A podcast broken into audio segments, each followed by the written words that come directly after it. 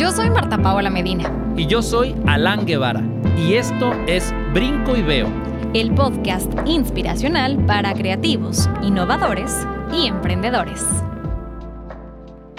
Una vez más, gracias por estar con nosotros en este espacio para compartir historias, que estas historias son las que nos llenan, las que nos permiten aprender en cabeza ajena, claro, pero sobre todo que nos inspiran. Todos estos brincos que compartimos en un episodio más. Y como les decíamos, gracias por haber compartido tantos brincos hasta el día de hoy. Y en esta ocasión, acompañada como siempre de mi queridísimo Alan Guevara, tenemos un invitadazo que le va a poner un sazón muy especial a nuestros brincos, Alan Guevara. Oh, pues mira, que no se acaben los brincos. Así que es. cada vez este país y este estado y este municipio tenga más brincos, sin esperar tener una red que los reciba. Así es. Porque hay que brincar para ver dónde caemos. Hoy, como dice Marta, tenemos a alguien que le va a poner mucho sazón y voy a hacer la presentación formal. Muy bien. Y hoy tenemos en el estudio de grabación, tambores al final, eh, al final de mi comentario,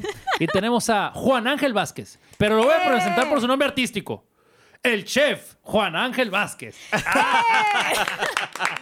Gracias, muchas gracias, muchas gracias por la invitación. Bienvenido a esta, esta que ahora puede ser tu casa también. Sí, estoy viendo que puede ser mi casa Ah, también. sí.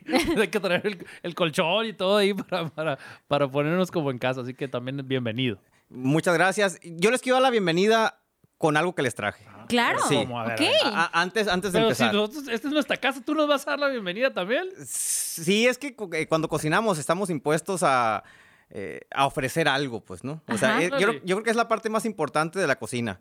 El que se sienta atendido y se sienta consentido y se sienta satisfecho quien está sentado en la mesa. Yo siempre les digo que en lo que me fijo mucho es en las personas que se sientan en la mesa porque de ellos depende la satisfacción de uno, pues, ¿no? Independientemente de que esté buena o no la comida, pero si es un buen grupo de personas, que a mí generalmente tengo la dicha, eh, y siempre se lo voy a agradecer a la vida de Dios, que me toque trabajar con mujeres. O sea, me toca mucho atender señoras, mujeres, este, y es el mejor público que pueda haber en el mundo. Entonces, eh, eso, eh, eso te da mucha satisfacción. Bueno, voy a empezar, voy a traer una bolsa. Ok. este, traigo una bolsa, este, y en la bolsa... Aquí suena la bolsa exactamente y aquí ustedes lo pueden estar Ya grabando. estoy así intrigado, estoy muy intrigado. Saca eso. Muy bien. Saca también Gracias. Yo, yo traigo para Aquí mí. está la de, la de, la de, la de la bolsa de papel, Sácanla, sácanla. cartón y Oh my lord. Entonces, ¡Ándese! a ver, ¡Qué hermoso! déjenme, ¿Qué? Déjenme, ¡Ala! déjenme. La copa es prestada y no se van acá con ella. No, no, no, son, no te son de las, preocupes. son- son de las copas de mis eventos. Muy bien. Wow. Wow, Para wow. hacer la descripción, el Sí. chef en este momento acaba de Se traernos prestados unas copas, una para Marta Paola, una para él y otra para mí. Entonces tenemos unas copas Que vamos a llenar de vino. Exacto. Este, hasta los bordes, como si trajera una docena de botellas. Eh, y la copa se llama la Copa Doña Guadalupe. Una copa llena hasta el borde tiene nombre. ok. cómo se Copa La Doña Copa Guadalupe. Doña Guadalupe. Copa Doña Guadalupe. Copa Doña Guadalupe, sí. ¿Algún motivo por el cual se llame así? Sí, una vez, eh, por azares del destino, no me acuerdo porque ahí trato de hacer memoria, pero no me acuerdo. Terminé en una fiesta que era de la, de la zona militar que está allá al- arriba en el Morelos. ¿Cómo se Ok. llama? De la, La- cuarta zona militar, Ajá. donde topa el Gómez Sí. Farías. En una de esas casas, este, ahí terminé. Ajá. Llegué, yo ya yo andaba muy enfiestado. Llegué Contento y feliz. muy contento y feliz. Yo creo que era como la tercera cena de ese viernes, ¿no? Ajá. Ajá. Este, y fui con mis amigas que estaban ahí en la cena porque llegué por ellas. O sea, llegué invitadas por ellas, ¿no? Y de repente vi desfilar cual película soldados vestidos de blanco. O sea, y con sus, no sé cómo se llaman de estos que ponen aquí, estoperoles, no sé cómo se llaman. exactamente. Eh, así también con otro bordado, porque en ese momento no eran soldados, eran meseros. que Estaban dedicados a la atención y andaban con sus botellas de vino y ofreciendo vino. Entonces, de repente, escuché que. A ver si puedo hacer. Escuché. Ajá. Como cuando alguien pide la palabra. Era la esposa del general. ¡Ah, híjole! Wow. Y dijo: pongan sus copas, se las vamos a llenar hasta los bordes. Y me dice mi amiga: ahí viene la copa Doña Guadalupe. Nadie podía decir que no. O sea, te llenaban la copa y hasta y así de. para que eso te desbordara. pues, ¿no? Eso que todavía sientes que hay como un champiñoncito arriba de la copa así, Ajá. que está a punto de desbordarse. Pues te la bebías. Y venía la siguiente, y todas las siguientes copas eran las copas de Doña Guadalupe. Entonces, es un chiste muy, eh, muy local y muy, bueno, muy de los, de la, de, de- de- de la milicia. Ajá. Este, bueno, ahora ya no se llaman, ¿cómo se llama? Ahora es el, ¿cómo se llaman los? los ¿La Guardia Nacional? Los soldados, la ahora es la Ajá. Guardia Nacional. pues, ¿no? No, no, sigue habiendo soldado y sigue habiendo Guardia Nacional. No pero bueno, mejor no vamos a entrar en eso. Ajá. Oigan, pero déjenme les digo que hace cuestión de minutos. O sea, antes de que se prendieran los micrófonos, le decía a Juan Ángel que soy fanática. Bueno, Ahí está, esa es tuya. Muy les- bien. a ver, ahora sí cuéntame, mientras lleno las demás. Muchas gracias, querido Juan Ángel. Justamente le decía antes de que prendiéramos los micrófonos que soy fanática del vino. Entonces, lo último que me esperé en esta buena conversación, porque una buena charla sea con este buen vino, ¿verdad? Con un buen vino, con un buen café. Para aquellos que somos dos. cafeceros y que nos gusta el vinito, ¿O a los que nos gustan los dos? o que nos gustan los dos. Gracias por eso, primero que nada. Qué rico y Muchas salud. gracias y qué rico Salud, salud. a ver, salud ahí, a- salud salud. ahí a lo, a lo lejecillos, espero que suene. Cheers. Muy bien, gracias. Productor, ¿qué onda? Si escuchó eso el- el- o lo volvemos a hacer. Eso, ahí está, está, salió muy bien, salió muy bien. Muchas gracias, muchas gracias. Gracias, Juan Ángel, Marta. de verdad. No, por nada. Siempre un vino va a ser este, un punto de, de- de conversación, ¿no? Encuentro, claro. Si te gusta porque te gusta y si no te gusta porque tienes que educar al que no le gusta. Al que no Claro. le gusta. Entonces, siempre hay tema con el vino. ¿Y para ti cómo es un buen vino? Para mí, un buen vino es el que se acopla a mi humor del momento. Ok. Digo, yo tengo que buscarlo, pues no, no va a llegar solito el estante. Pero generalmente, últimamente, últimamente he tra- he traído humor de muchos blancos. Y yo no era antes de blancos, ¿no? No sé si sea la Yo edad o... o- o- Yo, ay, me lo ganaste. Yo creo que sí. Pero he traído mucho humor de blancos. Ok, qué Eh, Y rico. como ya llegó el calor, eh, se toman que sí. más fríos, entonces, pues son más sabrosos, ¿no? Para el clima.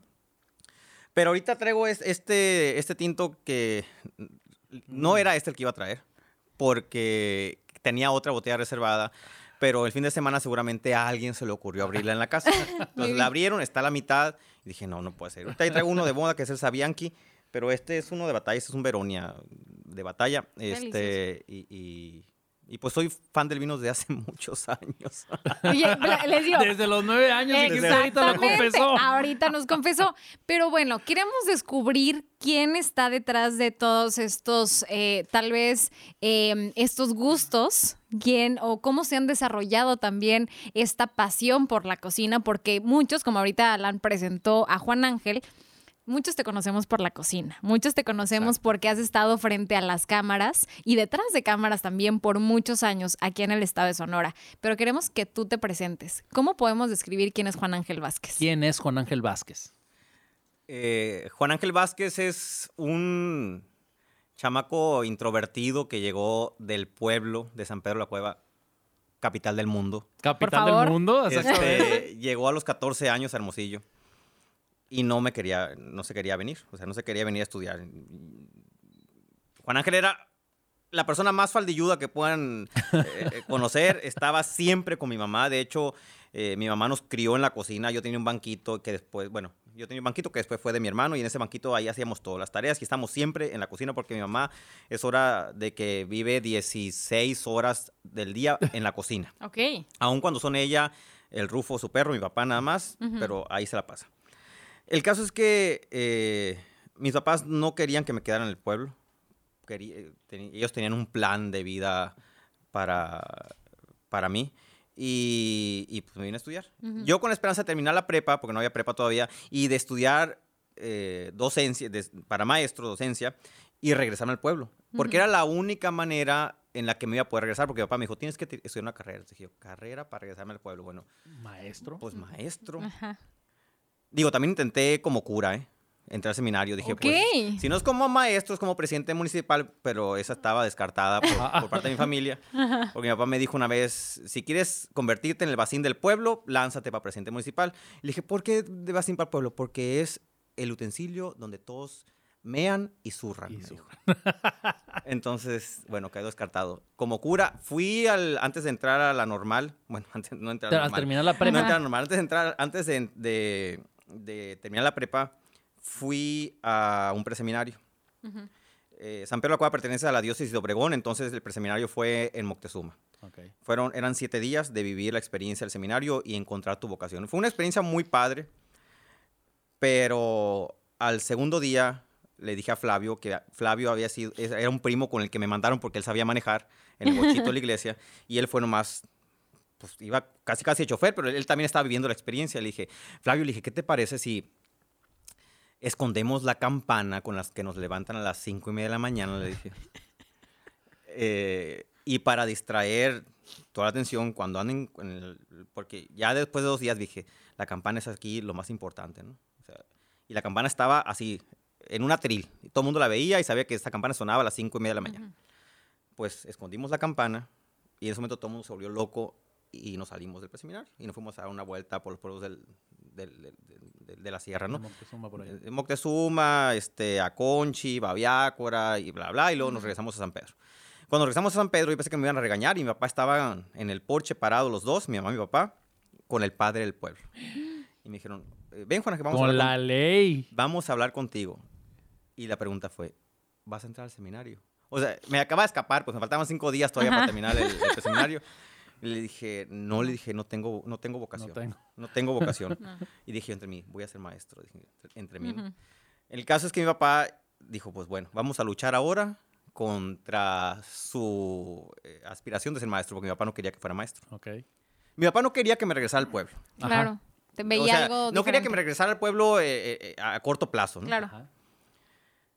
Y terminé la. y Estaba terminando la prepa. Ya tenía que entrar a la normal o hacer examen y demás. Y mi papá dijo: eh, ¿Sabes qué? Eh, la Pati dijo: Quiere hablar con. La Pati ahora es subsecretaria de, de- de Educación. Este, la Pati es prima hermana de mi papá. Y en aquel tiempo estaba en el sindicato y era la que creo que hacía como el acomodo de las plazas, ¿no? En Ajá. el estado. Entonces, la Pati quiere hablar contigo, me dijo, para ahora que vas a entrar a estudiar para maestro. Y la Pati me dijo, Juan Ángel, yo como este, maestra y trabajadora de este medio, de este mundo, te lo que te puedo recomendar para que estés feliz es que no seas maestro. Obviamente estaba planeado, pues, ¿no? Mi papá- Ajá, ya había mi hablado abuela con habló él. Una antes. intervención. mi papá le habló antes, eh, la Pati como es, son los, como primos favoritos, mi papá y ella, este, pues accedió y echó una mentira, una mentira piadosa. pues. Piadosa en ese Ajá, claro. Y yo salí de ahí y dije, chin, Y ahora. O sea, tan gacha está la cosa. Porque digo, me contó un montón de cosas más, ¿no? Me dijo, no, es que el sueldo y que bla, bla, bla, y que... el- Y, y, y llegué a la prepa. Ya, ya les estoy contando toda mi vida, ¿no? Me- Así es, así No, es. es que es el chiste. Es que es lo que queremos saber. ¿Quién es Juan Ángel Sánchez? Llegaste a la prepa. Juan Ángel Sánchez. ¿Quién Ya no es? le den más vino, No por sabes. favor. Sí. No sabemos. Pero Juan Ángel Vázquez, Vázquez sí, sí, por eso lo estamos entró a la descubriendo. Conste, conste que él fue el que me registró la marca, ¿eh? Conste. Sí, pero me diste. Conste. Pero me diste que una debería copa de saber vino. hasta mi CURP. Ah, exactamente. Pero es que eh, es una copa Guadalupe, ¿verdad? Una copa Exacto. guadalupana. De Guadalupana, de Doña Guadalupe. De Doña De Doña Guadalupe. El caso es que eh, llegué a la prepa. Yo en ese momento acababa de regresar de Zaguaripa de la cartilla, de hacer el show de la cartilla militar. ¿no? Y me dice la bibliotecaria, eh, Juan Ángel, creo que tengo la carrera para ti. Le dije, ¿cómo? Vinieron a dar una plática, me dijo, de la Universidad Aquino. Entonces, tú tienes todo el perfil para ser periodista. Y yo me quedé. Ah, canijo. Periodista. Le dije, periodista, ¿qué hace un periodista? Le dije, trabaja en el periódico, o sea, Ajá. es el que imprime periódicos. Y ya, pues, no me dijo, el periodista es el que eh, investiga, hace reportajes, está en la televisión. Y yo, televisión. Yo era en el pueblo los que pensaba que el chavo, el chavo del 8, estaba en la parabólica, en, arriba del cerrito de, de la Virgen. Nosotros también tenemos un cerrito de la Virgen. Ajá. Y cada vez que aparecía en nuestro televisor, el chavo estaba parado arriba de la antena. O sea, ese era mi, el alcance y mi visión claro. que tenían los medios de comunicación. Y que cuando escuchábamos algo de la radio, se escuchaba ya solamente la comadre, me acuerdo, que en el cuartito donde estaba el, el transmisor, ahí estaba el locutor sentado. estaba. O sea, es lo que, e- e- esa era mi percepción hasta ese momento de los medios de comunicación. Ok. Y, y ya le dije a mi papá, yo todavía con la esperanza que me dijera, no, es, es mucho dinero, mm, no se puede, siempre sí estudia para maestro. Y le dije, y me dijo, ¿y cuánto cuesta? Y le dije, pero es particular, papá. Le dije, y cuesta. ¿Y como cuánto cuesta? Me dijo, no me acuerdo cuánto costaba. ¿no?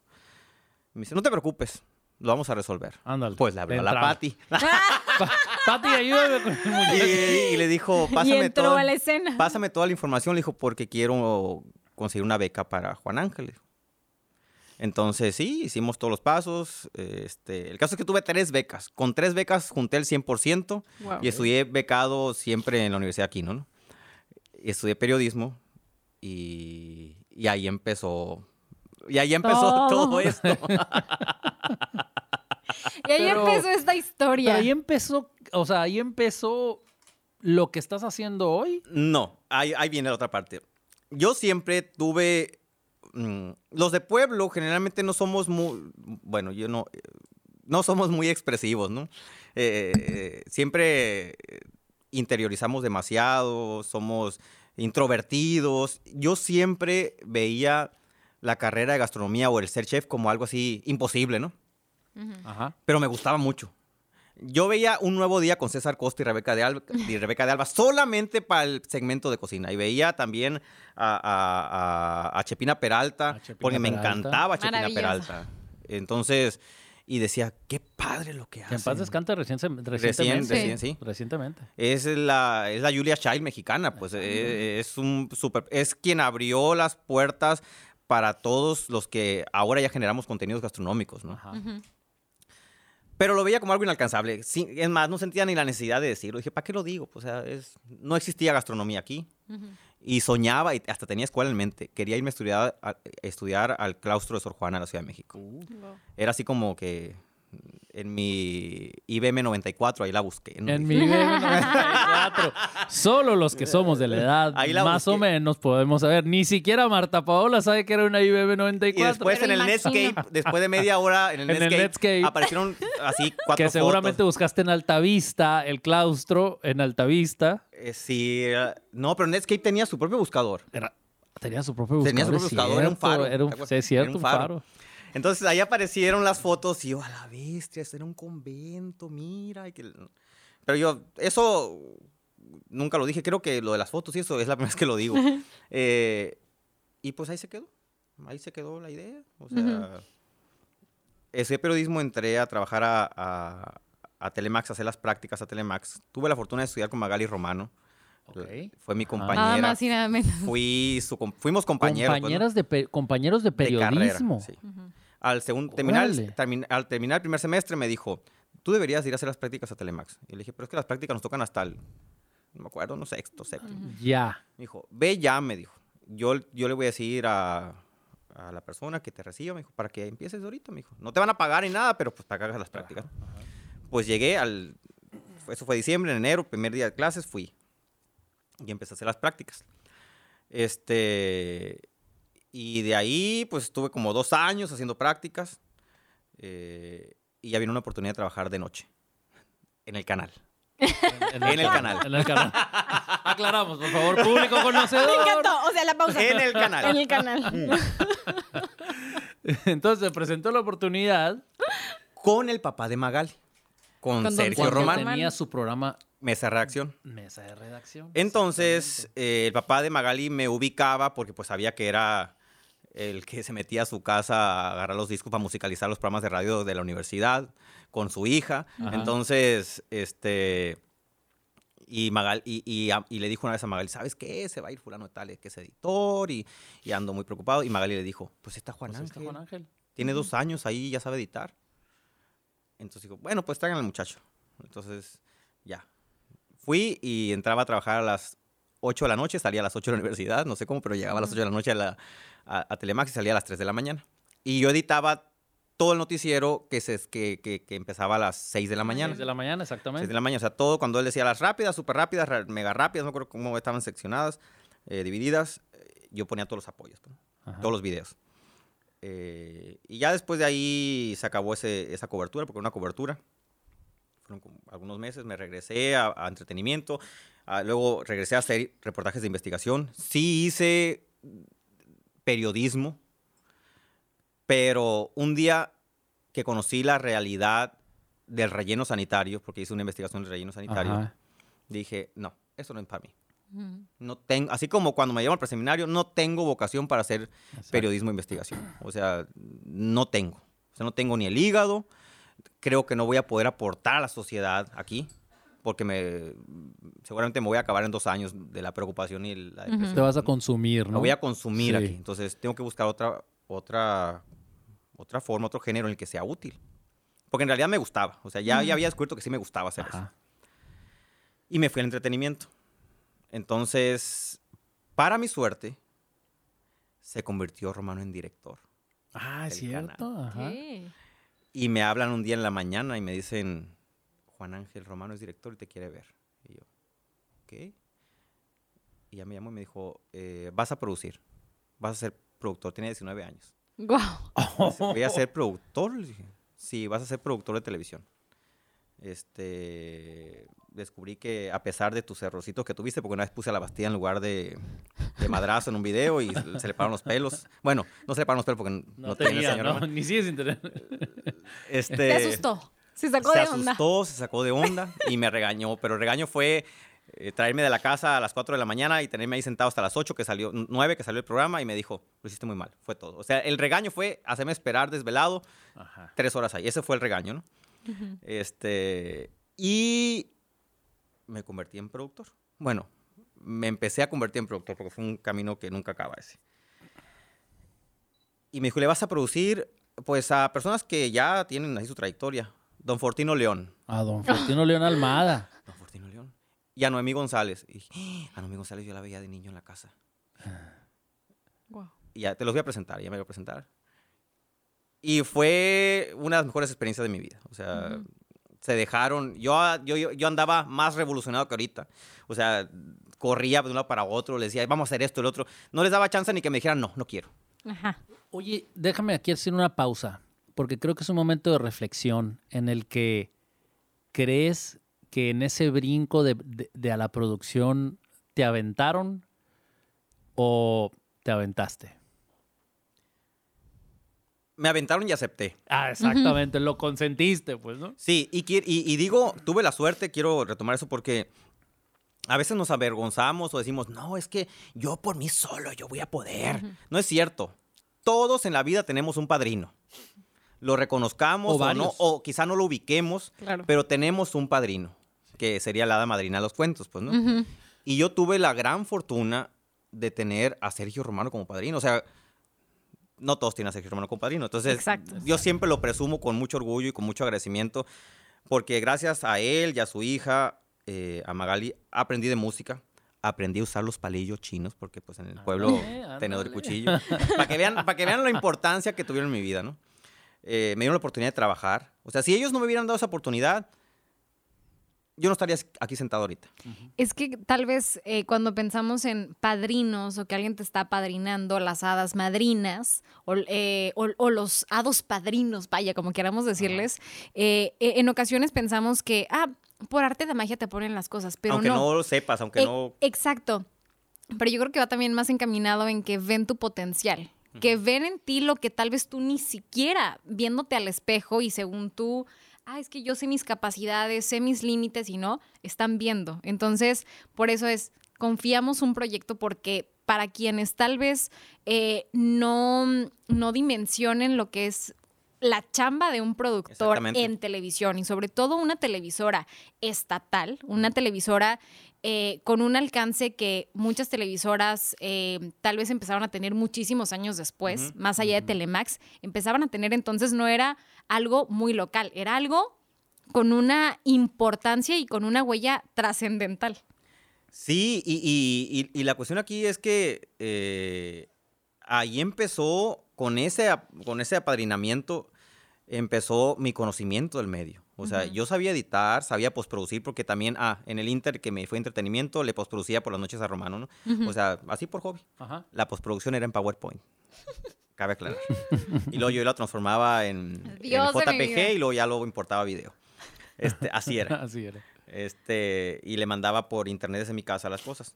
Yo creo que fue- acabo de caer en cuenta que fue la primera vez que hice home office. Ah. Home office en ese tiempo. Home office. Sí. Sí. O sea, tú lo hacías en tu casa cuando ahorita ya es una ya es algo de un pan de, el pan de cada día. El pan de cada día, Eh, exacto. veo dos brincos en el momento desde que viniste a periodismo, veo el brinco desde que te aventaste eh, con, con el respaldo de alguien yo le llamo mm, mentores, yo, yo en los últimos años he identificado ciertos mentores que, que les estoy agradecidísimos, muchos que me tomó tiempo eh, darme cuenta que habían confiado en mí y, y hoy me dieron oportunidad, me han dado oportunidades que cambiaron mi vida.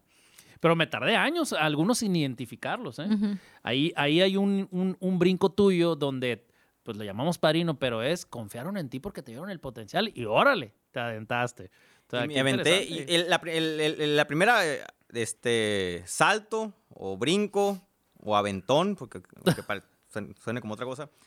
Yo creo que fue cuando salí del pueblo, ¿no? O sea, para mí eso fue una cosa, fue de un sufrir desde junio del 94 hasta noviembre 28, porque el 29 fui al pueblo, eh, del 94, lloré todos los días una tarjeta de 30 pesos de la Datel en la caseta que está en Doctor Noriega y Guerrero a Insazueta del centro. Pues me quería regresar al pueblo y le lloraba a mi mamá. Y lloraba, yo era llanto genuino, pues, Sí, ajá. Que, me quería regresar al pueblo. Y mi papá detrás, me acuerdo que, que mi mamá también sollozaba, ¿no? y, y mi papá detrás decía, no, va a venir hasta el 29, el día de su cumpleaños. yo, ok. Fue, fue eterno. Los días fue eterno. Ese proceso fue eterno. Sin contar que el primer día que llegué al CECITES, estudié preparatoria en CECITES del mariachi y me asaltaron. Porque entonces el CECITES de mariachi era cosa ruda. Ahorita ya, ahorita ya es... Ya está muy hipster. Ahorita ya es hipster, pues, ¿no? Era cosa ruda. Pero ese CECITES en particular, porque, bueno, creo que no había otro en ese tiempo, estaba el de las Reyes también me formó en muchas cosas. O sea, me formó, me enseñó a usar la computadora. Pues. Yo venía de mecanografía del pueblo y me hizo técnico en computación y de ahí empezaron mis habilidades a lo mejor para usar después un equipo de edición.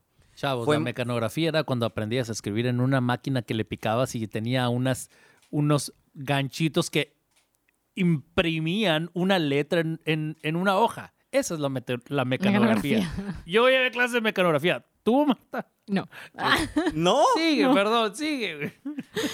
Creo que ya no voy a seguir hablando de esos, eh, de esos conceptos arcaicos. No, no, no, por favor. O sea, la mecanografía es algo que yo, o sea, mis papás, mi mamá sobre todo me, me ha platicado de eso, este, de, la evolución. Pero.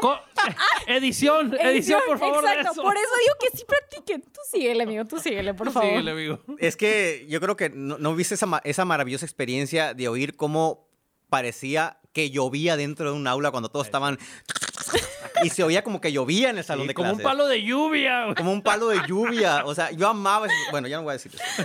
El caso es que... Mmm, bueno, ya estando en el canal, mmm, me, me, contrató Romano, pero lo, luego vino este, el pano salido y me corrió que no se acordaba, yo se lo recordé ahora que, que me que me Se lo acabo de recordar. ahora que no me corrieron, y ahora yo me puse en la lista la última vez. Este, y, le hablé para agradecerle porque le dije, gracias a ti, pues regresé y con otros proyectos que ahora me hacen salir de esta manera, pues, ¿no? Y me dijo, yo no te corrí. Sí, le dije, sí me corriste. A lo mejor no te diste cuenta, tú ordenaste que corrían a 20 y entre los 20 alguien me eligió. Le dije, yo pero la orden fue pues, tuya. Y me dijo, no, que muchas gracias. Pues bueno, ya. El caso es que eh, ya estando de regreso en el canal, ah, estuve seis meses trabajando en una agencia que hacía monitoreo de medios, estadísticas y demás, porque me encanta Excel, soy, soy fan. Yo organizo mis vacaciones en Excel minuto a minuto. Así como hago los guiones. ¿No te tocó leer un guion mío? Claro, por supuesto. Soy fan de los guiones, o sea, yo podía sentarme toda una noche a escribir un guion. Y cuando llegaba el, informe de gobierno, hice todos los informes, hice todos los guiones de los informes de gobiernos de Burs, por ejemplo. Hice todos los, los, guiones de los encuentros de valores, de las cabalgatas. De los encuentros de valores. Los encuentros de valores hice los guiones. Yo participé en los encuentros de valores. Wow. Sí, no, es que voy a hacer un gran paréntesis. Eh, el guion, dicen que el guion nunca es como lo pintan, pero aquí siempre era como lo pintaban. Realmente, la producción eh, y, y, la exactitud. Porque cuando, cuando hice Juan Ángel, que es minuto a minuto, Haciendo un gran paréntesis, eh, a mí me tocó, y ahorita más adelantito voy a entrar en ese tema, me ha tocado participar eh, en las transmisiones estatales, las transmisiones del grito de la gobernadora, eh, y nos invitaban a conductores de diferentes medios a participar. Yo trabajando en TVP, en Ciudad Obregón, y trabajando en Televisa Sonora. Me tocó participar bajo la producción de Juan Ángel, que han sido de las cosas más maravillosas que me ha tocado y te lo he dicho y, y sin temor a equivocarme, de las experiencias más bonitas y con una precisión impresionante. De verdad, si te decía, a las 8.53 entra el, el material donde te habla acerca de la historia de la campana, entraba. Y los segundos, entonces era algo que estaba tan bien cronometrado, tan bien producido, y yo salía de verdad cada, cada 15 de septiembre, porque me tocó participar en, en varios, bueno, yo me sentía que, que no cabía de- en mí de la emoción. Y esa oportunidad, que les digo, más adelantito entrar en eso, ese 2015 con esa primera producción donde estuve con Juan Ángel, me cambió la vida Wow. y tampoco estaría aquí, yo creo. ¡Qué fregón! exacto. Qué Exacto. padrísimo, qué padrísimo. Muchas gracias. Es que ha sido un, un mundo de coincidencias con Marta Paola, ¿no? Que, que ahorita eh, este, platicaremos. Mm, soy, creo que tengo un trastorno respecto a los guiones. Yo era, eh, era de los que leía cada cosa que escribía para calcular el tiempo y lo poner en la, en la, en la siguiente celda y que me calculara el tiempo total y el tiempo parcial de las cosas para que a la hora que salía la transmisión, cabe aclarar, yo no era el productor, ¿no? Yo coordinaba la transmisión y hacía el guion. Había, tenía dos productoras Dos sentadas. ajá. Este, maravillosas. Yo siempre he dicho que si eh, eligiera de nuevo mi equipo de trabajo sería igualito, más mujeres que hombres. Ajá. Este, tuve la fortuna de tener un equipo de mujeres muy, muy valiosas y los hombres también, ¿no? Pero admiro más eh, a, a- a- a las mujeres por el hecho de que son mamás, tienen una responsabilidad en casa, lavan, hacen comida y todo y se dan el tiempo de estarme aguantando en, la cabina durante el grito, pues, ¿no? Sí. Este, y, y pues que no se enojen los hombres, pero pues ni modo, llevamos las de No, perder. Me incluyo. El caso es que. eh, ¿en, en qué me quedé? Ya me pasé. El tema de los guiones, Que, tú hacías los guiones y que eres un amante del Excel. Ok, entonces regresé al, al canal después de seis meses de estar trabajando en una agencia, eh, haciendo las estadísticas en Excel. Regresé y me, y me pusieron a prueba. Me dijeron, vas a regresar, pero a prueba. Vamos a hacer un estudio de audiencia de un programa político. Acabamos de hacer uno. Nos apareció. Y ese es el programa del director. ¿no? Es el programa que quiere impulsar, un programa de contro- controversia se llama. Controversia. Entonces, en seis meses más vamos a hacer otro estudio de audiencia. Si aparece el programa, te contratamos. Pero te tienes que venir sin pago. Y yo. En ese momento saqué cuentas y dije, a ver, me dieron tanto de finiquito. Tan, tan, tan, Si tan, lo tan. distribuyo en seis meses, sí, sí me alcanza. Porque yo el finiquito lo quería para el, primer, para, para el enganche de, de mi primer carro Claro. nuevo, ¿no? Ujú. Ok. No, sí me alcanza, dije. Sí me alcanza para el enganche y sí puedo sobrevivir, tomando en cuenta que todavía era medio mantenido. Entonces, me fui. Ok. Pasaron los seis meses, hicieron un estudio de audiencia y apareció en tercer lugar controversia, ¿no? Me- y me contrataron. Y de ahí, de ser productor de nuevo, pasé a ser subcoordinador de áreas, subgerente de área y luego gerente de área. Eh, que, que es un puesto muy peleado porque hay mucha oportunidad de hacer cosas, buenas y malas. Eh, este, y obviamente las malas, pues es donde se gana más dinero, ¿verdad? Ajá. El caso es que llegué ahí sin haber estado en una campa- ninguna campaña política. Es más, sin haber votado, porque nunca había votado, porque siempre estaba en las transmisiones ahí haciendo de asistente y nunca me Claro. daba tiempo votar, ¿no? El- el- pero, ah, bueno, no sé cuándo va a salir, pero si tienen oportunidad de votar, en los próximos voten. Por favor. eh, sí, por favor. De hecho, se va a publicar después de las elecciones. Esto va a estar publicado después de las elecciones. Espero que hayan votado. ya Pero esperamos, Esperemos que claro. todos hayamos votado. Y hayan usado su huella porque van a dar... ah, Dieron muchos, eh, mucha comida en muchas partes con la huella, entonces espero que la hayan usado también. Qué bueno, exactamente. Así trabaja la comunidad. Así to- Este, y estando como subgerente me pidieron hacer un proyecto de cocina, de programa de cocina. Yo hacía los proyectos de programas como subgerente. Me decían, vamos a hacer un proyecto de mujeres. Y yo me sentaba, armaba el proyecto, lo estructuraba, hacía el primer demo, el primer guion demo, lo grababan y ya. Y dije, de cocina, la bestia de cocina. Yo soy fan, o sea, yo contraté Mega Cable la primera vez en mi vida porque quería tener el Gourmet y Food Network. Ajá. Ok. Ajá. Y, y hasta la fecha son los únicos canales que sigo viendo, ¿no? Ajá. Este. Y yo veía todos los programas de cocina. O sea, me decían tal, yo lo conozco, yo sé, yo sé cómo es. Y armé el proyecto de programa de cocina. Y me dijeron, te vamos a presentar al chef para que pues veas cómo está la cosa, ¿no? Y me dice José Juan, ¿qué onda? Y yo hablé con media hora y me contestó, está bueno.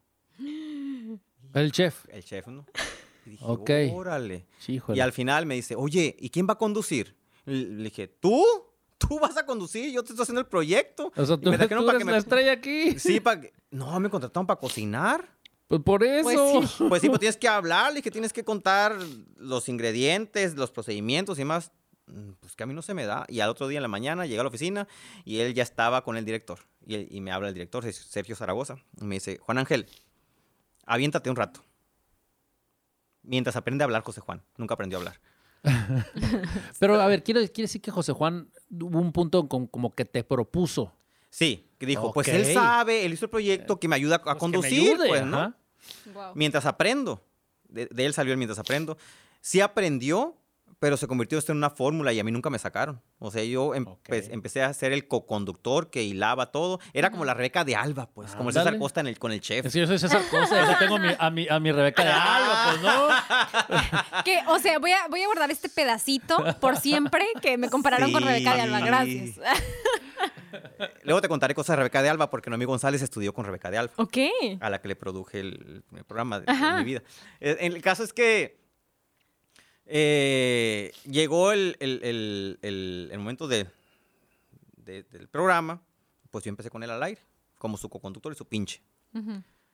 Pues se hizo una amalgama de tal forma que nos reíamos mucho y había muy buena Tú química. le sacabas las palabras, me acuerdo mucho. Yo le sacaba las que palabras. tú lo hacías así hablar. era muy evidente que tú eres el que lo provocabas. Pero antes de eso yo ya había conducido. el encuentro de valores en emergencia porque no llegó el conductor y en un programa religioso que había pasado lo mismo. Hice el proyecto, no encontraron al conductor para cuando iba a salir el aire y me dijeron, lánzate tú mientras llega alguien que... Y sí, sí, en ese caso sí llegó alguien y a mí me sacaron. Ya.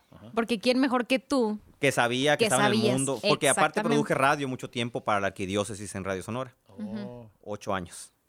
El, el caso es que, este, el caso es que sé de religión, soy católico, eh, no a lo mejor el católico que quisieran este, los altos clérigos, pero soy un católico, este, y, y- y- y estoy convencido de, de- de mi religión.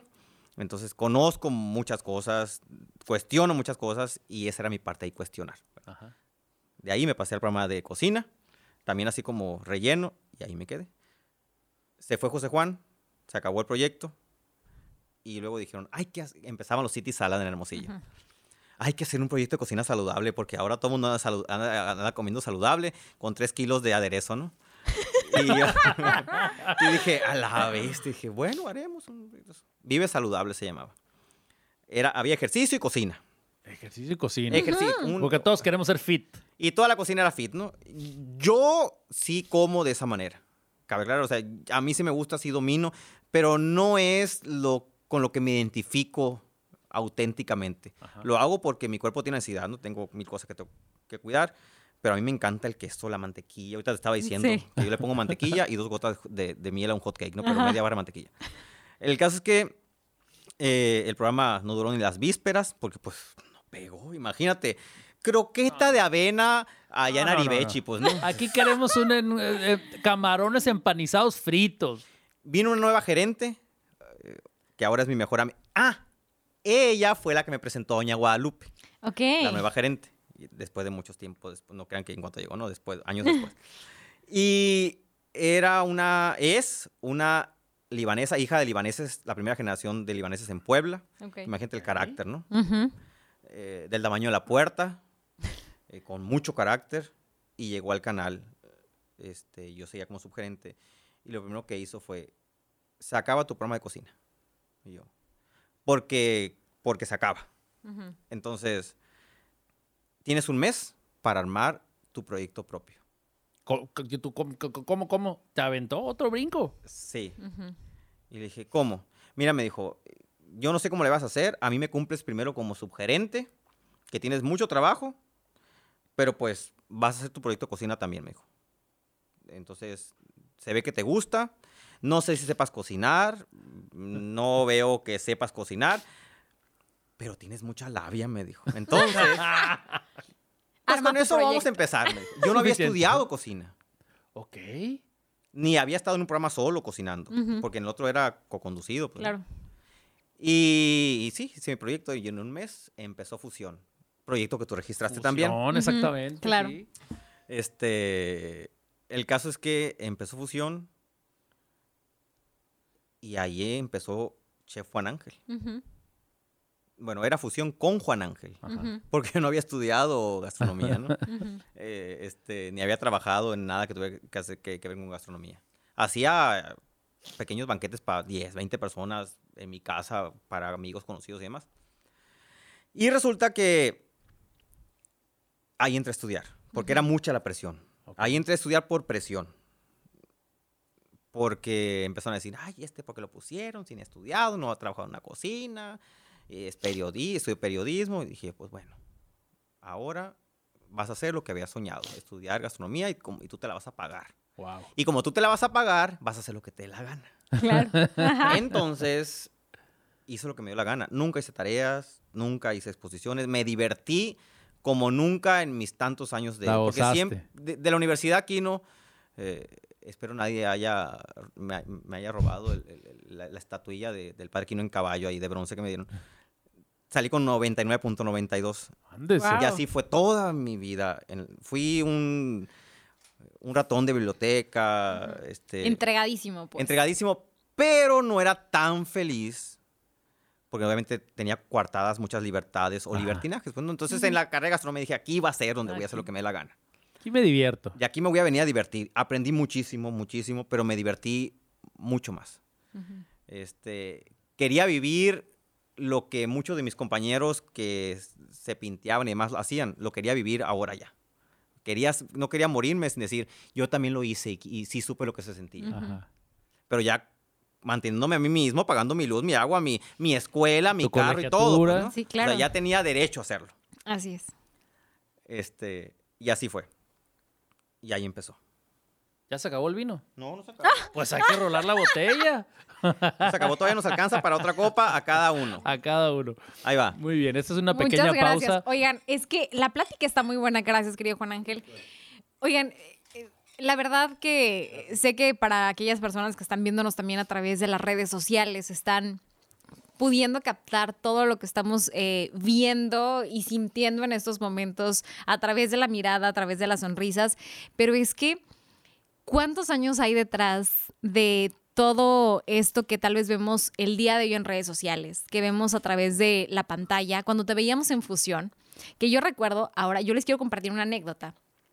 Cuando yo llego al estado de Sonora, eh, yo soy originaria de Ciudad de México, llegamos a Sonora y me acuerdo que también empezábamos a prender la tele aquel mes de mayo y de lo primero que veíamos era Telemax. Entonces yo decía, wow, lo que veo en Telemax, algún día. Y algún día, y algún día. Siempre veía eso. Y con el paso del tiempo, eh, ya teniendo un par de años en Sonora, mi mamá hizo una gran conexión con Fusión. Y era los programas de cocina y fusión y fusión. Entonces resulta que mi madre tiene una hija que es ajonjolí de todos los moles, aquí presente, ¿verdad? Marta Paola, que en algún momento en un proyecto Sí. eh, viene a Hermosillo un proyecto de canto y ópera donde yo estaba de coordinadora de, de comunicación y de vinculación. Tenía en ese momento, no sé, 20 años, creo, 20, 21 años. Entonces llego a Telemax, venía a Hermosillo por algo muy diferente, llego a Telemax, entonces dije, pues no pierdo nada. Entonces llego con el gerente en ese momento Gerente en ese momento. de contenidos. Entonces, cuando vamos entrando, mi mamá me acompañaba porque mi, mi Pisi hermosa ha sido mi compañera ¿Y de todo. Y vio al Entonces gerente, dice- flamante gerente. Es Juan Ángel, es el de cocina. Y yo, sí, no sabíamos que estaba en ambas partes, ¿no? O sea, vi el nombre y todo, pero ¿será, será? Me acuerdo cuando entramos a la oficina, yo iba a pedir un espacio para promocionar Ars Vocalis. Pero la niña, o sea, ¿qué, qué me respaldaba? Pues tal vez nada. Pero yo, vi- yo vine a tocar la puerta en ese momento. Ese día tú no sabes lo que significó para nosotras. Fue un, fue un momento tan especial. Primero que nada, yo ya tenía este gran sueño de trabajar en medios de comunicación y haber entrado a Telemax. Esto que yo veía desde hacía tanto tiempo, viví durante un tiempo frente a Telemax ahí por la calle Virreyes en- en- y, y Sí. Olivares, este, Ajá. así veía cada vez que salía de casa eh, y de repente haber llegado y la sonrisa con la que nos recibió Juan Ángel y esa calidez y que nos abrió las puertas realmente, eh, eh, ese fue un momento mucho, muy especial. Entonces, eh, te digo, creo que en ese momento y hasta el día de hoy me nos damos cuenta tal vez todo lo que ha habido detrás de que tú llegaras a esa silla y que con esa calidez nos recibieras. Y créeme que fue un día tan, tan especial y que salimos celebrando. Me acuerdo, mi mamá y yo, y ella te tiene un cariño muy especial. Como yo creo que muchísimas personas que te vemos y que te veíamos a través de la tele y que nos acompañabas y te acompañábamos todos los días, ¿no? No, muchas gracias. Muchas gracias por compartirlo y, y- se siente así sonrojante la, la- la- la- la historia. Y, y- y todas esas cosas que viví durante 19 años este, en el canal, las empiezo a disfrutar ahora. ¿sí?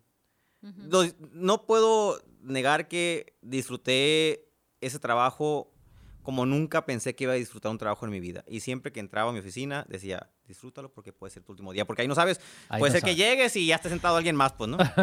Entonces yo siempre me bajaba del carro, pasa- cruzaba el, el patio, el estacionamiento y llegaba a la oficina y siempre decía, disfrútalo porque puede ser tu último día en este canal. Y cada vez lo decía con más frecuencia porque pasaban los años, mm, pasaban los directores y yo todavía seguía ahí y decía, pues ya se acerca mi final, ¿no? Este, y, y pasaron muchas cosas. Ahora ya después de tantos años veo videos y digo, a la bestia, hicimos este video de Navidad, ah, hicimos esta campaña, ay, fueron cuatro toneladas. O sea, porque en el día a día la presión es mucha, pues uno tiene que resolver una cosa tras otra. Claro. Ajá. Entonces, y eso era parte de la emoción también, de las cosas de la que- adrenalina. De la adrenalina que a lo mejor extraño ahorita.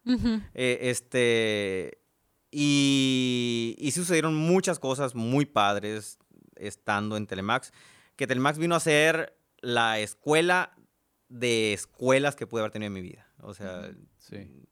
me enseñó muchas cosas a relacionarme, número uno, porque no era, eh, pues no era extrovertido. Recuerden que era un, eh, Juan Ángel era un joven en- en- Introvertido. introvertido de San Pedro de la Cueva que no quería venir a Hermosillo y entonces desarrollaste ese lado tuyo. Me obligó a ponerme brackets, a operarme los ojos, a cortarme frente el cabello, a quitarme el bigote, a entrar a clases de locución, a entrar a clases de buenos modales para caminar, que eso nunca aprendí. O sea, Telemax me obligó a hacer muchas cosas para aprender y para mejorar, pues, ¿no? Eh, entonces, fue y, y- y sigue siendo para muchos, creo, una, un doctorado, ¿no? Eh, Egresar de ahí. Totalmente. Y aquí de repente nos hablas de que estuviste prácticamente 20 años en Telemax. ¿Y en qué momento se da la oportunidad de decir, dar un brinco, pero impresionante? Porque nosotros estábamos acostumbrados a verte detrás de un televisor. Exactamente. Bueno, detrás de una cámara, más bien frente al televisor, mientras nosotros te, te estábamos viendo, acompañando, y de repente migras en un 100% a un medio que para muchos en ese instante era redes sociales. ¿Cómo? Para mí también lo era así, ¿eh? Yo todavía veía a Luis Alberto Medina y decía, a mí se me hace que vende abón. Vive de los multiniveles. Sí, a mí se me hace que trae el carro no rosa y. Jafra. Este, Yo, te o sea, cuando hiciste esa cara te vi como uno de tus filtros. no, es que yo veía, o sea, yo veía a Luis Alberto Medina y decía, ¿cómo le hace? No, ese, ese güey está en órgano gol, dijiste tú. Sí, o sea, ya, sí, sí, sí. Este, ya se bañó en la, no sé si saben, pero eh, Jafra. Este, la fundadora, tenía una tina en su casa y las ganadoras, así, diamante, no creo como que iban una vez al año a visitarlas, se metían a la tina donde se bañaba Doña Jafra, no sé cómo se llamaba. Dios Doña mío. Doña. Oh my God. Entonces yo decía, Luis Alberto Mena ya se bañó en la tina Doña Jafra. Este, el, ¿cómo, ¿Cómo nació? Yo creo que ese fue mi ¿Cómo último. brinco, claro. ¿Cómo fue nació? mi ¿Cómo diste último brinco que no he terminado de, de, de, de, de, de, de- de- de caer, yo creo. Eh, acá, para eso sirve el vino, ¿eh? Para Exacto, eso sirve el para vino. eso. Para eso sirve el vino. Para crear esos, esas reflexiones. Creo que no he terminado de caer y, y- y- y no sé cuándo voy a terminar de caer de ese brinco. Pero empezó así. hubo un cambio, un cambio de administración en el canal. Eh, yo ya había, eh, mejor dicho, ya me habían aguantado nueve directores. ¿sí? Y digo aguantado porque como yo no llegué con ningún compromiso político, siempre que llegaba un nuevo director, yo le leía las cartas. Entonces le decía, mire, la cosa está así. Yo hago esto, esto, esto, ya tengo todo organizado para hacer la entrega-recepción. Si quieren y les gusta mi trabajo, pues yo estoy dispuesto pues a demostrarles porque pues no hay otra forma. Tengo que demostrarle a usted que es el nuevo, el nuevo, que, me Que gusta pueda trabajar, hacerlo. Claro. pero tengo mis condiciones. Y ahí todo el mundo cuando- reparaban. A ver, a ver, si yo soy el jefe aquí. Ah, o sea, soy nuevo, te puedo correr, tú me pones tus condiciones. Eso después me lo dijo Gustavo Unano, ¿no? Me dice, cuando te vi dije, qué vato tan arrogante. Pero ya después que terminaste de hablar, dije, bueno, Bueno, tienes razón. Mi única condición era, no voy a hacer campañas negras. Muy bien. Ni voy a hacer cosas con las que no esté moralmente de acuerdo. Así me digas, beato. necesitamos aquí también redoble de tambores para lo que acaba de decir, este, lo que acaba de decir. Porque mm, mi papá tiene un dicho muy bueno, no estás mochito, dice mi papá, ¿no? Ujú. Y puedo hacer tamales, tortas, frijoles para venderles. Y Entonces, de hambre nunca te vas a morir. entonces puedo buscar la manera, les digo. Entonces, yo pongo mis condiciones, o sea, les ofrezco lo mejor de mí, 24 horas, porque así fue siempre, y, y siempre disfrutadas, Ujú. pero con mis condiciones. Digo, aparte que me tienen que pagar, pues, ¿no? Ujú. Sí, claro. Pues sí. Claro. Este, y, y todos aceptaron. El último también aceptó. Pero no todos hacemos equipo con todos. Y eso es parte de la normalidad. Y, y- yo ya estaba robando oxígeno, entonces llegó alguien que traía su equipo. Y digamos que, pues dije, pues trae su equipo, que, que- que lo siga conformando. Pues uno tiene el derecho, así como lo tuvieron los demás, pero el- eligieron a lo mejor que, que siguiera ahí dando lata. Y, eh, y nos fuimos a Fresno. Telemax ya se ve en Fresno, tiene una, una audiencia más grande que en Sonora. ¿En serio? En Guau. Fresno, California, sí. Guau. sí. O sea, Fresno es como la región 1 de la costa de Hermosillo, pues. Órale. O sea, es el productor más grande de almendra en el mundo. Imagínense la cantidad de trabajadores hispanos y mexicanos que tienen. tiene, claro. Es más de la audiencia de Telemax en Sonora. En Sonora. Fuimos a lanzar Telemax a Fresno. Estuve conviviendo con él y con otros gerentes y conductores durante una semana. Nunca me trataron mal. eh, Quiero aclararlo porque luego surgen los malentendidos. Sí, es. Siempre me dieron, me dieron su respaldo, su respeto. Pero uno identifica y dice, pues no, no. Así como cuando andas de novio o novia dices, no, él, No, no él no es, ella no es, no, ay, ay, No, no no, es por ahí. pues, ¿no? y mejor buscas camino. Regresé, me pusieron en cuarentena porque regresé el 16 de marzo a Hermosillo. Dios de mi vida, el día que se presentó el primer caso. Estaba en el gimnasio en Fresno corriendo cuando todas las pantallas se cambiaron y apareció Trump hablando. Y de ahí de fui a Walmart vida. y ya no había agua. It is time for us to close the borders. Ahí ya no había agua. Salí del gimnasio, fuimos a Walmart a las 3 horas, no había agua ya. Era un caos. Ni papel. Ni papel. El caso es que mm, regresé, estuve en cuarentena. Bueno, 15 días. Pero la cuarentena, se, el home office se prolongó. ¿Se extendió? Y como tenía más tiempo libre, porque pues no había reuniones, no había eventos sociales, que yo hacía mucha RP en el canal Ujú. y me la vivía el 40% de mi tiempo en eventos, cenas, bla, bla, bla, pues tenía ese 40% para mí. Entonces dije, bueno, vamos a empezar a hacer videos de las recetas que hago en la casa, pues, ¿no? Yo ya había comprado equipo, ya hacía videos, tenía un año haciendo videos Ujú. y cada semana hacía un video de recetas sonorenses, que era, eh, y sigue siendo mi objetivo, de hacer videográficamente las recetas sonorenses, porque libros ya hay muy buenos. Entonces, dije, bueno, vamos a hacer ahora una ahí con el celular, pues, ¿no? Para no sacar la cámara y el tripié y las luces y, y, y bajar la memoria, que la computadora, y, y ahí, mismo- ya mismo lo voy a editar. La Mar- Marisol Sánchez me dijo, no te compliques, baja el InShot, si no lo han bajado, bájenlo. Baja el InShot y ahí lo editas. Ajá. Y pues hice el primer video. El primer video tuvo más vistas que todos los que había hecho en un año. Wow.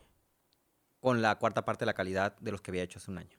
Con la cuarta parte, pues, pero pues hay que brincar. Producto Y dijiste. Y dije, algo. ¿Qué está pasando? O sea, ¿cómo es posible que no está musicalizado, no tiene animación, Oye, no y tiene aparte filtro? tú con el ojo de productor televisivo.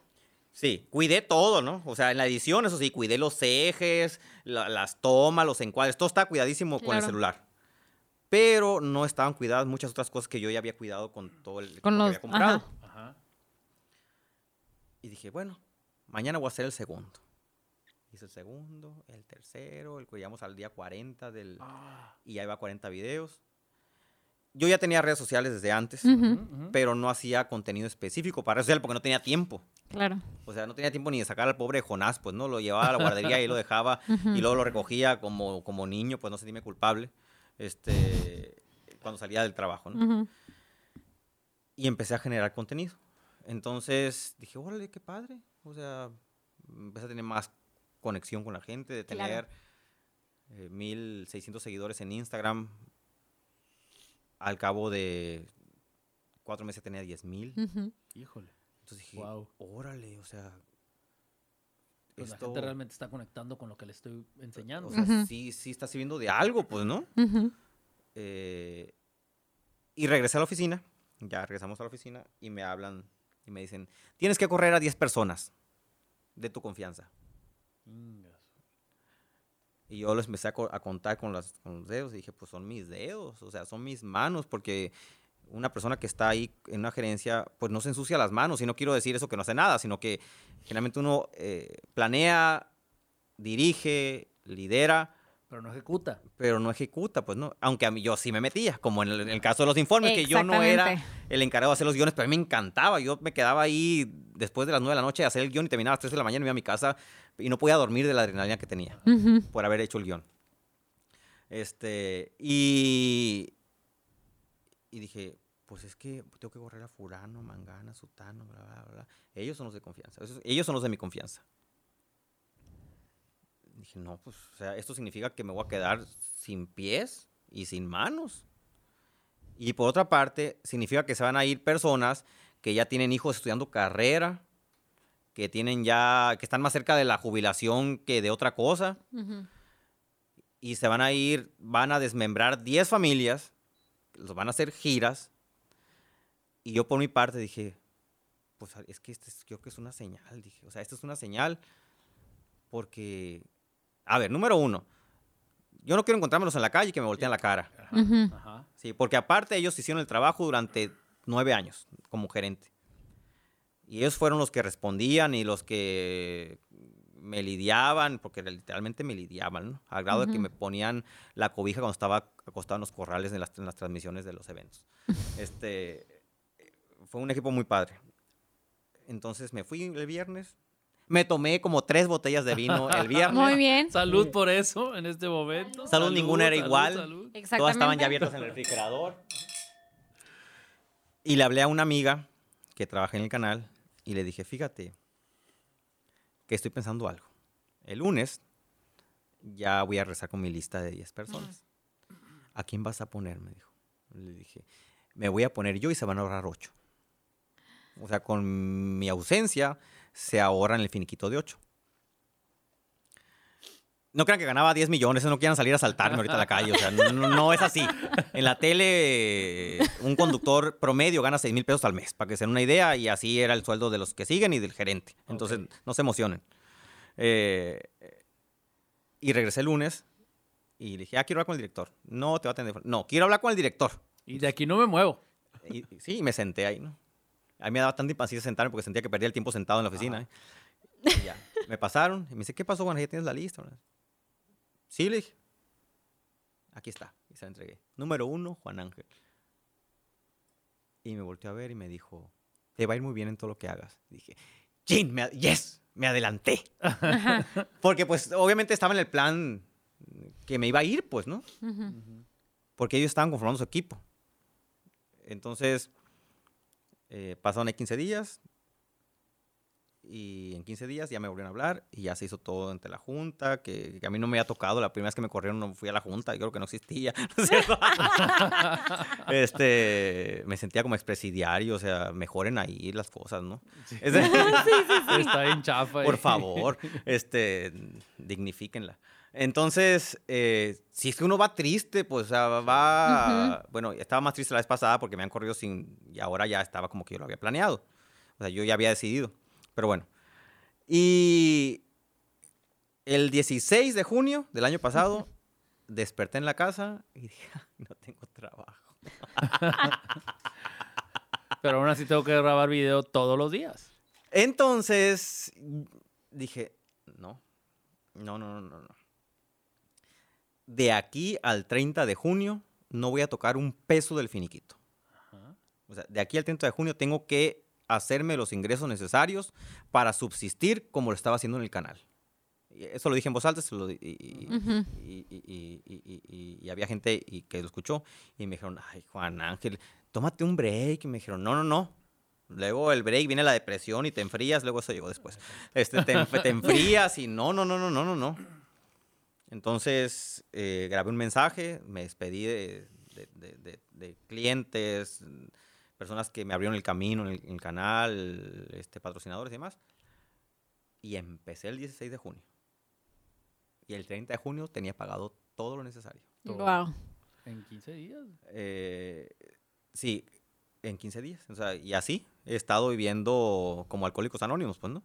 Un día a la Este, vez. Un día a la vez. Bueno, ya no tan un día a la vez, pues no, ¿para qué soy tan llorón? Pero sí ha sido un reto, porque yo no soy de la generación de, ni tú tampoco, no te hagas. No, ni yo tampoco. Eso de- queda claro. de Marta. Paola. Nosotros nos íbamos con la Olivetti, Sí, verde. Olivetti, te- eh, verde, verde tipo agua, así clarito. verde agua ¿eh? clarito, sí. sí. ¿Cómo no? De fierro. Este, y Marta Paola ya nació con el celular en la mano, pues, ¿no? Sí, O sea, entonces no soy de esa generación. Pero tuve una muy buena escuela. Imagínense, aprendí a editar con cassette que se enredaban en, en las máquinas. Ujú. Y ahora que, me- que lo haga en un celular. Uf, Es como si... comido. Sí, es como si hubiera aprendido a poner frijoles atizándole y ahora ya tengo estufa eléctrica. Claro. ¿Sí? Ajá. Entonces, para mí eso es muy, muy maravilloso porque antes para editar un programa de media hora le invertías fácil dos días de trabajo, de dos días, dos jornadas de ocho horas, un programa de media hora. Un programa de media Y si al hora. final le, le aplastabas una mezcla este, incorrecta de botones, se te borraba la cinta. Le metías, le quitabas la sincronía al cassette. El caso es que ahorita, pues ya un video lo grabas y ahí mismo están las imágenes. Ujú. Las cargas, las editas y, y le- lo, lo- lo rendereas y ahí está. Y ahí mismo lo subes. Entonces, eh, así empezó.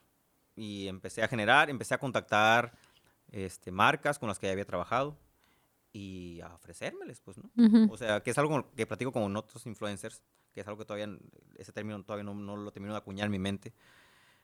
Y me dicen, Juan Ángel, es que generalmente las marcas se acercan. Pues, ¿y quién dijo? ¿Quién dijo? Claro. No, no, no. Aquí hay que ir a buscar. Pues sí, tengo que comer. Así es. Pero, pero también hay que comer con dignidad. O sea, no hay que. Yo, yo, yo no soy de los que. Y trato no serlo, y espero no serlo, le ruego a Dios por no serlo. Del que diga. Jabón Ariel al 2x1 es maravilloso, limpia la ropa, la, la deja suavecita y le quita todas las manchas. No me gusta hacer eso. No. Más, algo más orgánico te gusta a ti. Sí, O me- sea- número, uno, número uno, me, me tiene que gustar el producto. Tienes que creer en él. Me tiene que gustar. Así sea lo más subjetivo del mundo, me tiene que gustar. Si no me gusta, así tenga que vender lo que tenga que vender, no voy a colaborar con esa Claro. marca. O sea, lo siento mucho. Oye, este, está, está muy bien como diste este brinco a tu independencia y libertad este, profesional. Pero tenemos que llegar, ya estamos llegando al final y tenemos que llegar a, a un segmento de, relacionado con la vulnerabilidad y es hablar de los fracasos. Y toda persona, invitado, invitada que ha venido a este, a este espacio de, de- de compartir, le hacemos la misma, pregun- la misma pregunta. Y es, compártenos por favor algún fracaso que hayas tenido y que seguramente aprendiste de él. Cuando fue. Cuando fue. Ay, ¿será ese o el otro mejor? ¿Cuál de los Puedes dos? tener varios. Oye, los que Aquí no te quieras. limitamos, ¿eh? Para, para nosotros eh, tenemos esta idea de que el fracaso es siempre un aprendizaje, ¿no? Entonces, el, el compartirlo para nosotros también son aprendizajes, ¿no? El, el share the failure, Share como the Fuck Up failure. Nights. Se escucha mejor así. ¿eh? Hashtag share, share the fail. Fail. Se escucha mejor. Exactamente. Oye, y con vinito se siente mejor. Mucho más fácil. Exactamente. Resbala más, ¿eh? Resbala mi, mi, mi, mi, mi fracaso, bueno, el que voy a contar, que creo que fue el que más me mm, más enseñanza me trajo, Fue aniversario del canal, no recuerdo qué aniversario del canal, fue en Los Lagos, así, la casa por la ventana, estaba el gobernador, había en ese entonces eh, Eduardo Burs, y había creo que 10 mesas, era así, petit comité. Ajá. Este, se iban a hacer transmisión, ah, e- era transmitido eh, el evento por televisión, pero aparte al interior había pantallas, muchas pantallas. Yo creo que fue el primer evento en el que se empezaron a poner pantallas. Circuito como- cerrado, sí. circuito cerrado. Y se, co- se- se transmitían cosas diferentes en el circuito que en la tele. Ajá.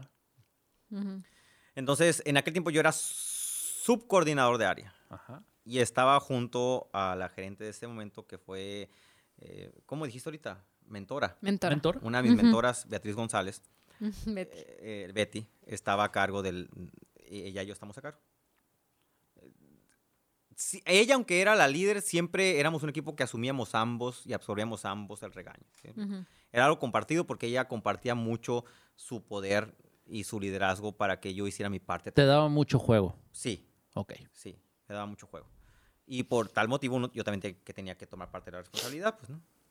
Entonces, en aquel tiempo, pues se armó todo, este, se probó como dos horas antes, y hubo alguien que llegó y dijo, este cable que está ahí, quítenlo, está muy feo.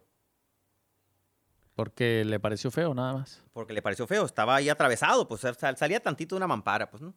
Entonces desconectaron el cable. Pas- pues lo desconectaron. O sea, no quiso con- desconectarlo a alguien del staff y alguien más lo desconectó y lo enrolló, lo puso detrás para que no se viera. Era el cable del audio. Dios. Híjole. Entonces, y a continuación vamos a escuchar la historia de Telemax y bla, bla, bla, y, el, y, el, y me- yo me acuerdo de la cara, ¿no? De, de Eduardo Bursa, así. Siempre tenía la misma cara, y siempre con el, los El, el dedo en- así en el, en el mentón. Y, y empieza la cápsula. No hay no se. Obviamente, en ahorita le, le pondríamos regresar al clip y se regresa y vuelve Claro. a empezar. En aquel tiempo no podía hacer eso. Estaba el cassette, era un cassette que estaba corriendo. Tenías que darle rewind y escuchar. ¿En serio? Sí, era cassette. Ah, no- no Entonces, la me- complicación era mayor. imaginado. Ajá, claro. Era mayor. Se lanz- tú lanzabas de un cassette y el cassette empezaba a reproducirse y no había manera de darle forward, bueno, rewind. Rewind. Ajá. y que se regresara el clip y volviera a empezar como la canción en Spotify, ¿no? ¿No?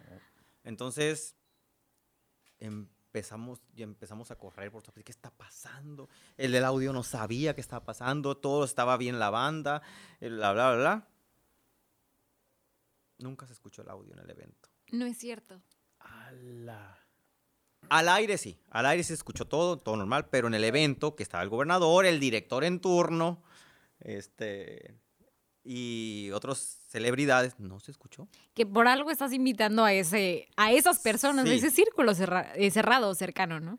No me lo puedo creer. Y el director en turno, cuando ya se acabó el evento, nos dijo, quiero que se queden sentados afuera hasta que salga la última persona.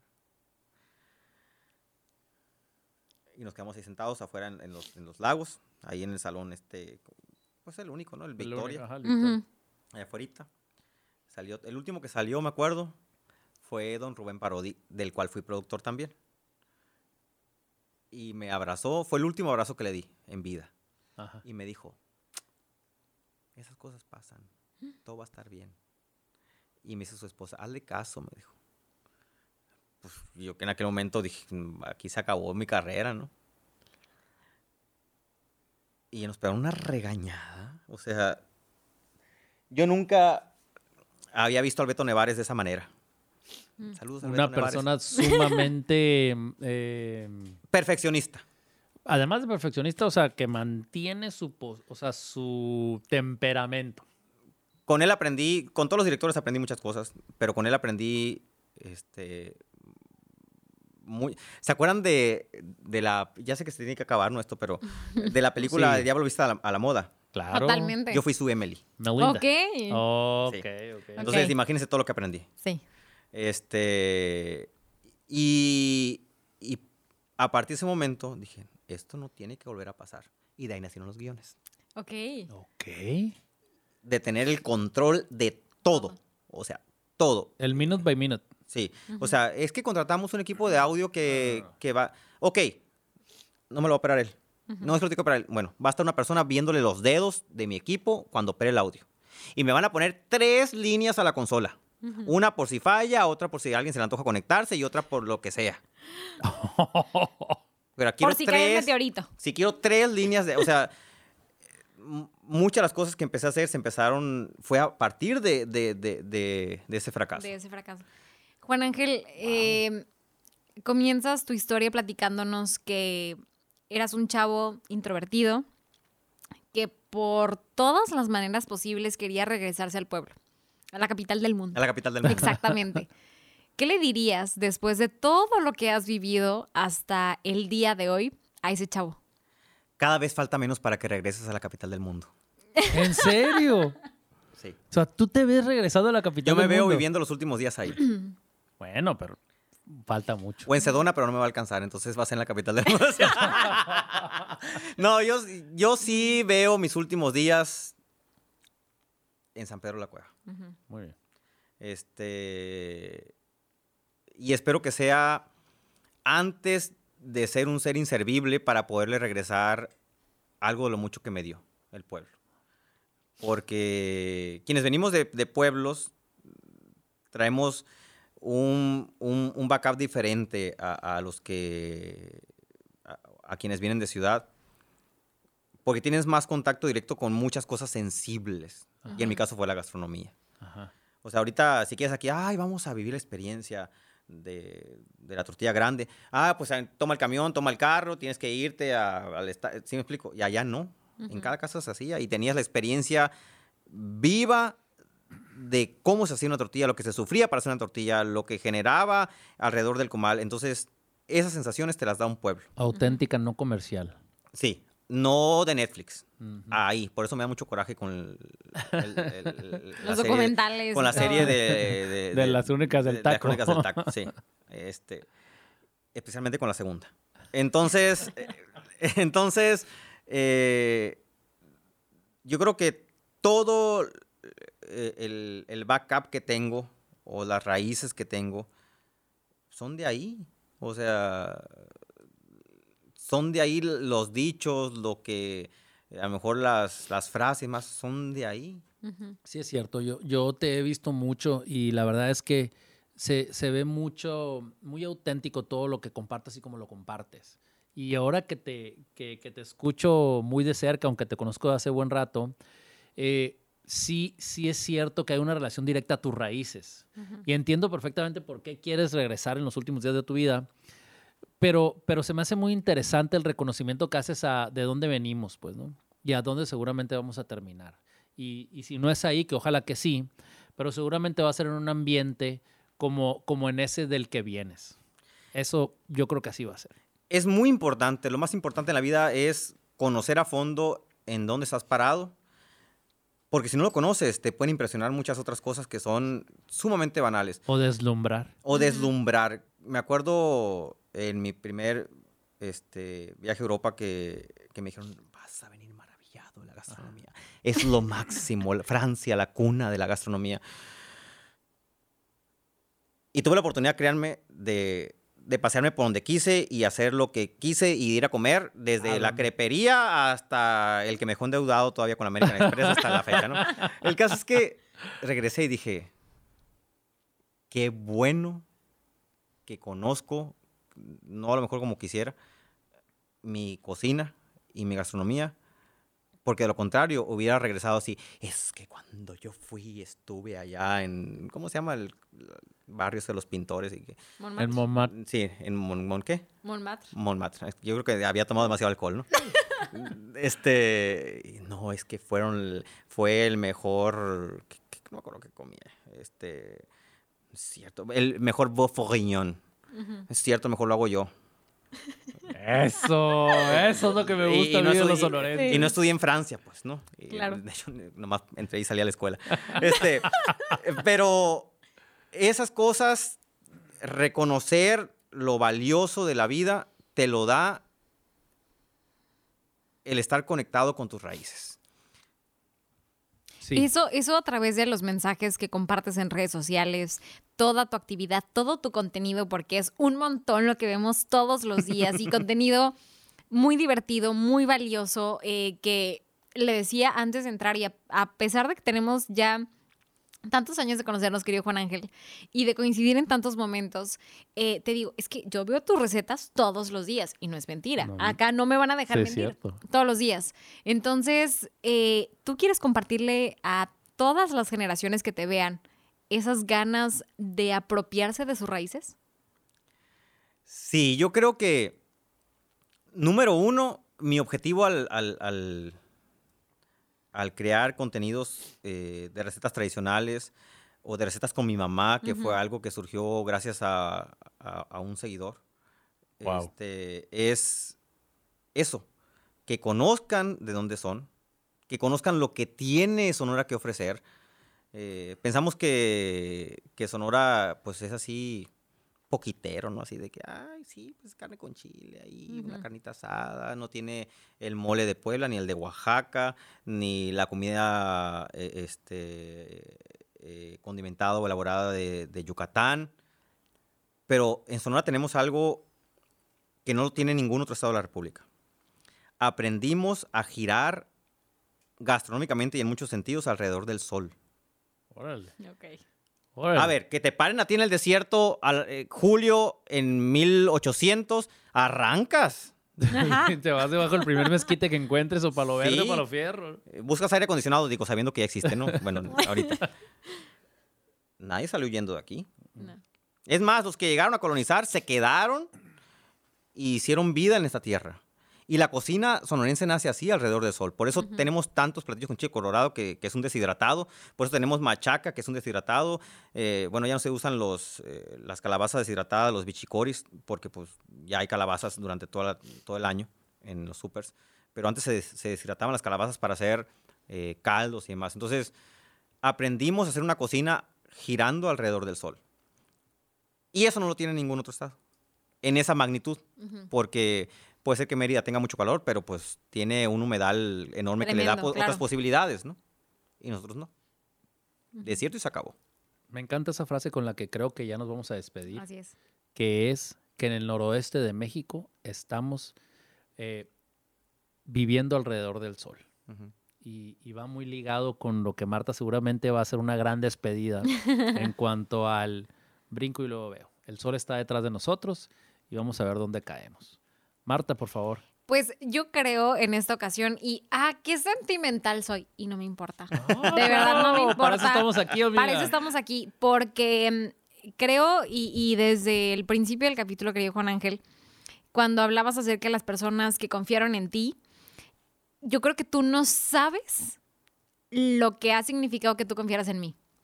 Exacto. O sea, aquel 2015, a- a- aquel mes de marzo, abril de 2015, eh, realmente me marcó. Y después de el coincidir contigo en los eventos estatales y todo eso, para mí era, te digo, lo máximo porque te veía a ti, una persona a la que veía desde hace tanto tiempo, que decía, ¿cómo me está dando la oportunidad a mí habiendo tantas personas aquí? Entonces, gracias, gracias por eso, porque tú no tienes idea lo que has marcado mi vida, lo que para mí también eres un mentor, de manera indirecta tal vez, y te agradeceré toda mi vida, toda mi historia soñadora también, y sobre todo eres una persona que creo que todo ese sol lo ha aprovechado, todo ese brillo lo ha aprovechado. Uh, porque realmente en cámara eh, de televisión, detrás en las producciones, iluminas con eso. Y a través de las redes sociales también nos has permitido conectar a muchísimas personas y estamos esperando y vemos qué es lo que dices, pero qué fuerte estuvo después del ejercicio, lo que se te ocurre y todo eso y las recetas y las marcas y nos acercamos a ellas porque tú confías en ellas y porque ellas confían en ti, entonces... Creo que es un vínculo increíble. Gracias por tus brincos, porque esos nos han inspirado a nosotros. Y con un corazón lleno de agradecimiento, gracias por haber estado en Brinco y Ve. Gracias por haber estado en Break y Veo. No, gracias a ambos por la invitación. Gracias por eh, estas palabras que, que en verdad pues, uno no se le espera. Uno dice, pues ya tengo para comer. Ya gané, pues no. Sí. O sea, este, ya lo demás creo que vine a ser una, una bendición y, y- y lo agradezco mucho. Gracias por aceptar el vino, que creo eso nos abrió también y nos hizo reflexionar en muchas cosas que no había pensado o que no había profundizado ni en la terapia psicológica.